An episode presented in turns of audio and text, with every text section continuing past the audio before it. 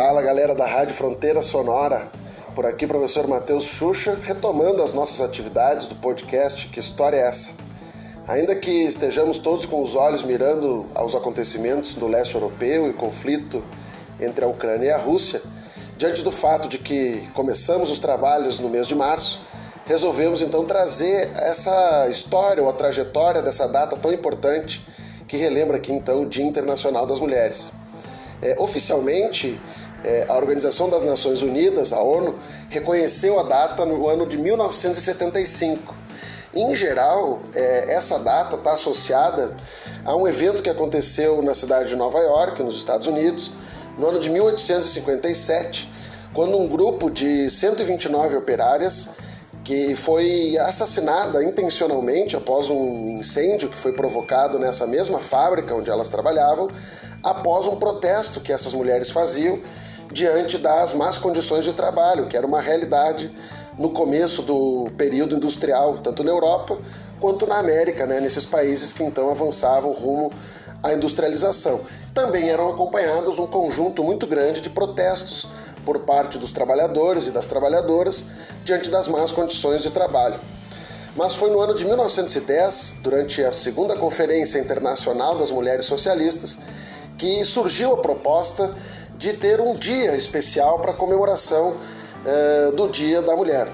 Na verdade, o que Clara Zetkin, uma comunista alemã, propôs durante esse evento foi que se realizassem um dia de manifestações, uma jornada de lutas de caráter global das mulheres em uma data específica. Então, diante dos acontecimentos que marcavam eh, a sociedade europeia e estadunidense, diante do processo de industrialização, esse dia acabou se tornando o dia 19 de março de 1911. Né? Num momento em que havia uma certa escalada, um certo crescimento dos protestos de trabalhadores nos Estados Unidos, especialmente das mulheres, tema do nosso podcast, que no dia 26 de fevereiro de, de 1909 protestaram também na cidade de Nova York contra as jornadas, as longas jornadas de trabalho, que chegavam a ser de 16 horas diárias. Nesse dia, 15 mil mulheres então protestaram nas ruas de Nova York, marcando a instituição do primeiro Dia Nacional das Mulheres lá nos Estados Unidos. É. No ano de 1911, especialmente no dia 26 de março é, desse ano, houve um, também novamente um incêndio na fábrica Triangle Shirtwaist Company, onde 146 pessoas morreram queimadas, dentre elas 125 mulheres e 21 homens, por incrível que pareça, coincidentemente, na sua maioria de origem judia.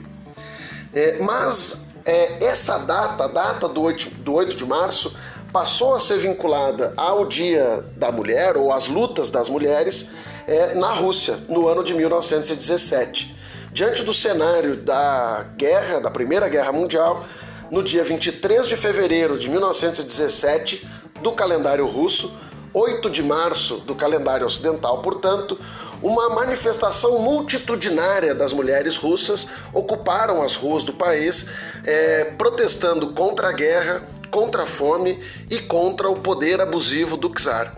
Esse, essa manifestação de mulheres, inclusive, é considerada como o estopim da Revolução Russa. Uma vez constituído o governo bolchevique, essa data passou então a ser instituída como o Dia de Comemoração à Mulher Proletária, e assim, então, no ano de 1918, é que o 8 de março passou a ser, então, ter essa data, né? ou seja, a luta das mulheres passou a ter essa data como um dia de comemoração e um dia de memória das lutas e trajetória das mulheres ao longo da história. O que nos traz uma pergunta: por que comemorar essa data? Por que, que comemorar a data, por que comemorar o 8 de março se torna tão importante? Bom, essa data é tão importante porque atualmente 3 bilhões de mulheres em todo o planeta vivem em países onde o estupro no casamento não é explicitamente tipificado como crime.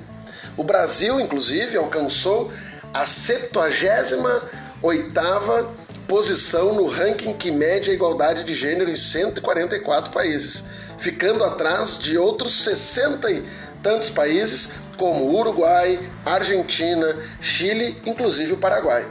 Na edição anterior, em 2019, a posição do Brasil era a posição 77, ou seja, caímos uma posição. Relembramos essa data para uh, explicitar que o fato de que as mulheres chegam a ganhar 20% a menos do que os homens do Brasil e a diferença salarial entre os gêneros segue neste patamar elevado, mesmo quando se compara trabalhadores do mesmo perfil, da mesma escolaridade, da mesma idade, da mesma categoria de ocupação.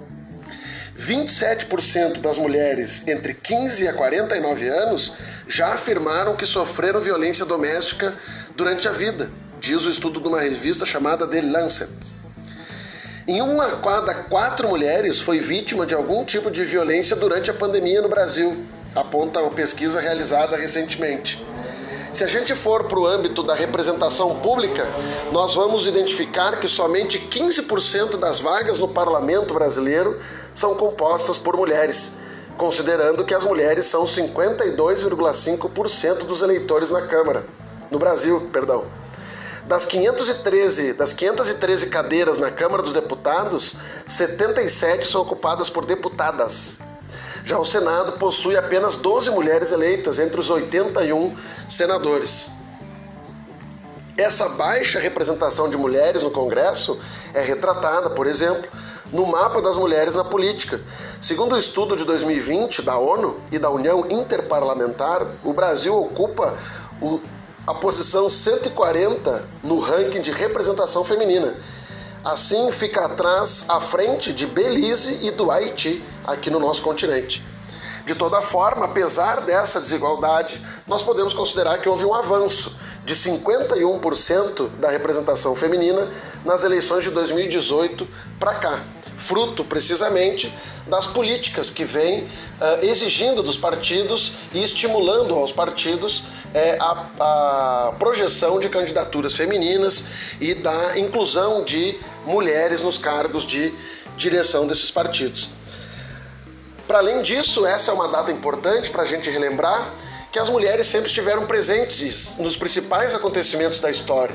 Embora a gente ainda viva uma história muito masculina, é importante que a gente aproveite esse dia para destacar as mulheres que escreveram as páginas da história do nosso país e do mundo, como Anita Garibaldi, amplamente conhecida, assim como Tarsila do Amaral, já que estamos no ano do centenário da Semana de Arte Moderna, como a própria imperatriz Dona Leopoldina, que uh, foi a responsável pela assinatura da Declaração de Independência do nosso país, né?